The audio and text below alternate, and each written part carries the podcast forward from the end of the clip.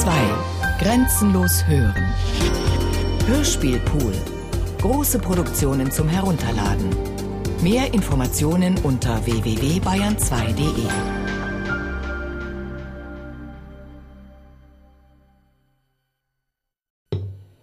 Franz Kafka, der Prozess. Staatsanwalt. Trotz der Menschenkenntnis und Welterfahrung, welche K. während seiner langen Dienstzeit in der Bank erworben hatte, war ihm doch die Gesellschaft seines Stammtisches immer als außerordentlich achtungswürdig erschienen, und er leugnete sich selbst gegenüber niemals, dass es für ihn eine große Ehre war, einer solchen Gesellschaft anzugehören. Sie bestand fast ausschließlich aus Richtern, Staatsanwälten und Advokaten, auch einige ganz junge Beamte und Advokatursgehilfen waren zugelassen, sie saßen aber ganz unten am Tisch und durften sich in die Debatten nur einmischen, wenn besondere Fragen an sie gestellt wurden. Solche Fragestellungen aber hatten meist nur den Zweck, die Gesellschaft zu belustigen, besonders Staatsanwalt Hasterer, der gewöhnlich K.s Nachbar war, liebte es auf diese Weise, die jungen Herren zu beschämen wenn er die große, stark behaarte Hand mitten auf dem Tisch spreizte und sich zum untern Tischende wandte, horchte schon alles auf. Und wenn dann entweder dort einer die Frage aufnahm, aber sie nicht einmal enträtseln konnte, oder nachdenklich in sein Bier sah, oder statt zu reden bloß mit den Kiefern schnappte, oder gar, das war das Ärgste, in unaufhaltsamem Schwall eine falsche oder unbeglaubigte Meinung vertrat, dann drehten sich die Elternherren lächelnd auf ihren Sitzen, und es schien ihnen erst jetzt behaglich zu werden. Die wirklich ernsten, fachgemäßen Gespräche blieben nur ihnen vorbehalten. K. war in diese Gesellschaft durch einen Advokaten, den Rechtsvertreter der Bank, gebracht worden. Es hatte eine Zeit gegeben, da K. mit diesem Advokaten in der Bank lange Besprechungen bis spät in den Abend hatte führen müssen und es hatte sich dann von selbst gefügt, dass er mit dem Advokaten an dessen Stammtisch gemeinsam genachtmahlt und an der Gesellschaft Gefallen gefunden hatte. Er sah hier lauter Gelehrte, angesehene, in gewissem Sinne mächtige Herren, deren Erholung darin bestand, dass sie schwierige, mit dem gewöhnlichen Leben nur entfernt zusammenhängende Fragen zu lösen suchten und hierbei sich abmühten. Wenn er selbst natürlich nur wenig eingreifen konnte, so bekam er doch die Möglichkeit, vieles zu erfahren, was ihm früher oder später auch in der Bank Vorteil bringen konnte, und außerdem konnte er zum Gericht persönliche Beziehungen anknüpfen, die immer nützlich waren. Aber auch die Gesellschaft schien ihn gern zu dulden. Als geschäftlicher Fachmann war er bald anerkannt, und seine Meinung in solchen Dingen galt, wenn es dabei auch nicht ganz ohne Ironie abging, als etwas Unumstößliches. Es geschah nicht selten, dass zwei, die eine Rechtsfrage verschieden beurteilten, K. seine Ansicht über den Tatbestand abverlangten und dass dann K.s Name in allen Reden und Gegenreden wiederkehrte und bis in die abstraktesten Untersuchungen gezogen wurde, denen K. längst nicht mehr folgen konnte. Allerdings klärte sich ihm allmählich vieles auf, besonders da er in Staatsanwalt Hasterer einen guten Berater an seiner Seite hatte, der ihm auch freundschaftlich näher trat. K. begleitete ihn sogar öfters in der Nacht nach Hause. Er konnte sich aber lange nicht daran gewöhnen, Arm in Arm neben dem riesigen Mann zu gehen, der ihn in seinem Radmantel ganz unauffällig hätte verbergen können. Im Laufe der Zeit aber fanden sie sich derartig zusammen, dass alle Unterschiede der Bildung, des Berufes, des Alters sich verwischten. Sie verkehrten miteinander, als hätten sie seit jeher zueinander gehört. Und wenn in ihrem Verhältnis äußerlich manchmal einer überlegen schien, so war es nicht Hasterer, sondern K., denn seine praktische Erfahrungen behielten meistens Recht, da sie so unmittelbar gewonnen waren, wie es vom Gerichtstisch aus niemals geschehen kann. Diese Freundschaft wurde natürlich am Stammtisch bald allgemein bekannt. Es geriet halb in Vergessenheit, wer K. in die Gesellschaft gebracht hatte. Nun war es jedenfalls Hasterer, der K. deckte, wenn K.s Berechtigung hier zu sitzen auf Zweifel stoßen würde, konnte er sich mit gutem Recht auf Hasterer berufen. Dadurch aber erlangte K. eine besonders bevorzugte Stellung, denn Hasterer war ebenso angesehen als gefürchtet. Die Kraft und Gewandtheit seines juristischen Denkens waren zwar sehr bewunderungswert, doch waren in dieser Hinsicht viele Herren ihm zumindest ebenbürtig.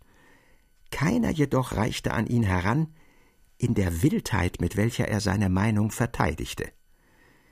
K. hatte den Eindruck, dass Hasterer, wenn er seinen Gegner nicht überzeugen konnte, ihn doch wenigstens in Furcht setzte. Schon vor seinem gestreckten Zeigefinger wichen viele zurück. Es war dann, als ob der Gegner vergessen würde, dass er in Gesellschaft von guten Bekannten und Kollegen war, dass es sich doch nur um theoretische Fragen handelte, dass ihm in Wirklichkeit keinesfalls etwas geschehen konnte. Aber er verstummte und Kopfschütteln war schon Mut. Ein fast peinlicher Anblick war es, wenn der Gegner weit entfernt saß, Hasterer erkannte, dass auf die Entfernung hin keine Einigung zustande kommen könnte, wenn er nun etwa den Teller mit dem Essen zurückschob und langsam aufstand, um den Mann selbst aufzusuchen. Die in der Nähe beugten dann die Köpfe zurück, um sein Gesicht zu beobachten. Allerdings waren das nur verhältnismäßig seltene Zwischenfälle, vor allem konnte er fast nur über juristische Fragen in Erregung geraten, und zwar hauptsächlich über solche, welche Prozesse betrafen, die er selbst geführt hatte oder führte. Handelte es sich nicht um solche Fragen, dann war er freundlich und ruhig, sein Lachen war liebenswürdig, und seine Leidenschaft gehörte dem Essen und Trinken. Es konnte sogar geschehen, dass er der allgemeinen Unterhaltung gar nicht zuhörte, sich zu K. wandte, den Arm über dessen Sessellehne legte, ihn halblaut über die Bank ausfragte, dann selbst über seine eigene Arbeit sprach oder auch von seinen Damenbekanntschaften erzählte, die ihm fast so viel zu schaffen machten wie das Gericht. Mit keinem andern in der Gesellschaft sah man ihn derartig reden. Und tatsächlich kam man oft, wenn man etwas von Hasterer erbitten wollte, meistens sollte eine Versöhnung mit einem Kollegen bewerkstelligt werden, zunächst zu K. und bat ihn um seine Vermittlung, die er immer gerne und leicht durchführte. Er war überhaupt, ohne etwa seine Beziehung zu Hasterer in dieser Hinsicht auszunützen, allen gegenüber sehr höflich und bescheiden, und er verstand es, was noch wichtiger als Höflichkeit und Bescheidenheit war, zwischen den Rangabstufungen der Herren richtig zu unterscheiden und jeden seinem Range gemäß zu behandeln. Allerdings belehrte ihn Hasterer darin immer wieder, es waren dies die einzigen Vorschriften, die Hasterer selbst in der erregtesten Debatte nicht verletzte. Darum richtete er auch an die jungen Herren unten am Tisch, die noch fast gar keinen Rang besaßen, immer nur allgemeine Ansprachen, als wären es nicht einzelne, sondern bloß ein zusammengeballter Klumpen. Gerade diese Herren aber erwiesen ihm die größten Ehren, und wenn er gegen elf Uhr sich erhob, um nach Hause zu gehen, war gleich einer da, der ihm beim Anziehen des schweren Mantels behilflich war, und ein anderer, der mit großer Verbeugung die Türe vor ihm öffnete und sie natürlich auch noch festhielt, wenn K. hinter Hasterer das Zimmer verließ. Während in der ersten Zeit K. Hasterer oder auch dieser K. ein Stück Wegs begleitete, endeten später solche Abende in der Regel damit, dass Hasterer K. bat, mit ihm in seine Wohnung zu kommen und ein Weilchen bei ihm zu bleiben. Sie saßen dann noch wohl eine Stunde bei Schnaps und Zigarren. Diese Abende waren Hasterer so lieb, dass er nicht einmal auf sie verzichten wollte, als er während einiger Wochen ein Frauenzimmer namens Helene bei sich wohnen hatte. Es war eine dicke, ältliche Frau mit gelblicher Haut und schwarzen Locken, die sich um ihre Stirn ringelten. K. sah sie zunächst nur im Bett. Sie lag dort gewöhnlich recht schamlos, pflegte einen Lieferungsroman zu lesen und kümmerte sich nicht um das Gespräch der Herren. Erst wenn es spät wurde, streckte sie sich, gähnte und warf auch, wenn sie auf andere Weise die Aufmerksamkeit nicht auf sich lenken konnte, ein Heft ihres Romans nach Hasterer. Dieser stand dann lächelnd auf, und K. verabschiedete sich. Später allerdings, als Hasterer Helenes müde zu werden anfing, störte sie die Zusammenkünfte empfindlich. Sie erwartete nun immer die Herren vollständig angekleidet, und zwar gewöhnlich in einem Kleid, das sie wahrscheinlich für sehr kostbar und kleidsam hielt, das aber in Wirklichkeit ein altes, überladenes Ballkleid war und besonders unangenehm durch einige Reihen langer Fransen auffiel, mit denen es zum Schmuck behängt war. Das genaue Aussehen dieses Kleides kannte K. gar nicht, er weigerte sich gewissermaßen, sie anzusehen und saß stundenlang mit halb gesenkten Augen da, während sie sich wiegend durch das Zimmer ging oder in seiner Nähe saß. Und später, als ihre Stellung immer unhaltbarer wurde, in ihrer Not sogar versuchte, durch Bevorzugung Ks Hasterer eifersüchtig zu machen. Es war nur Not, nicht Bosheit, wenn sie sich mit dem entblößten, rundlichen, fetten Rücken über den Tisch lehnte, ihr Gesicht K. näherte und ihn so zwingen wollte, aufzublicken. Sie erreichte damit nur, dass K. sich nächstens weigerte, zu Hasterer zu gehen, und als er nach einiger Zeit doch wieder hinkam, war Helene endgültig fortgeschickt. K. nahm das als selbstverständlich hin. Sie blieben an diesem Abend besonders lange beisammen, feierten auf Hasterers Anregung Bruderschaft, und K. war auf dem Nachhauseweg vom Rauchen und Trinken fast ein wenig betäubt.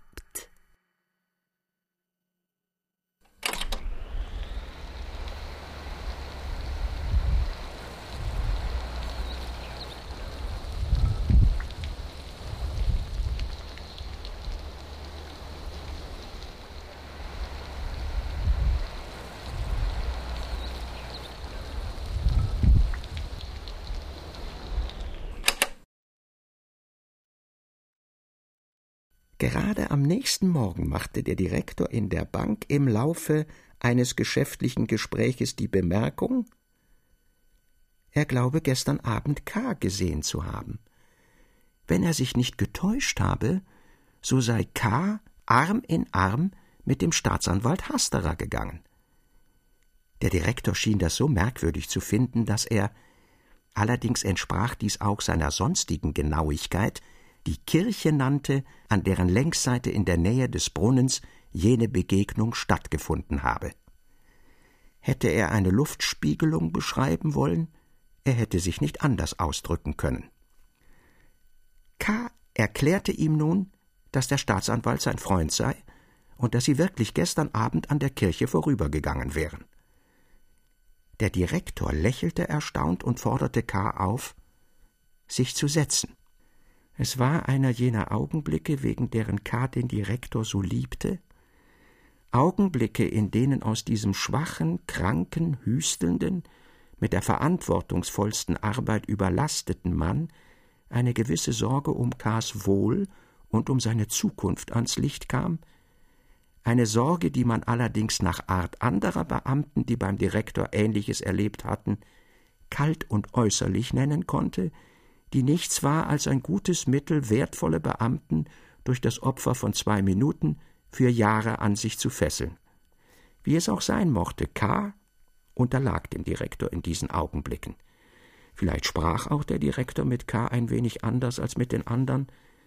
Er vergaß nämlich nicht etwa seine übergeordnete Stellung, um auf diese Weise mit K. gemeint zu werden, dies tat er vielmehr regelmäßig im gewöhnlichen geschäftlichen Verkehr.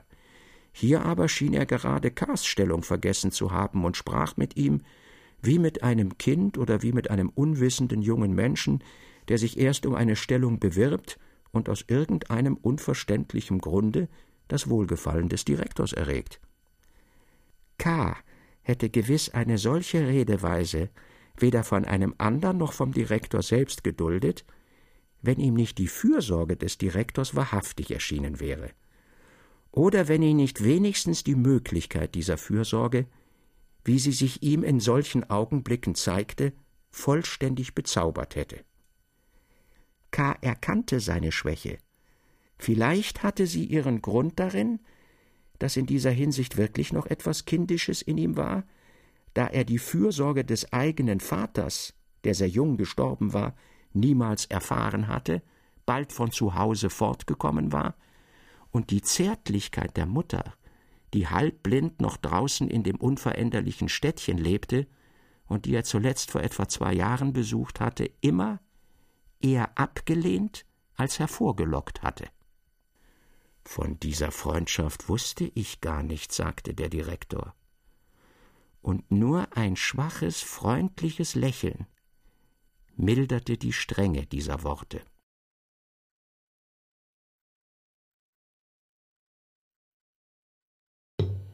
Franz Kafka, der Prozess. Staatsanwalt. Ton Andreas Meinitzberger, Regie Klaus Buhlert, Produktion Bayerischer Rundfunk 2010. Redaktion Herbert Kapfer, Katharina Agathos.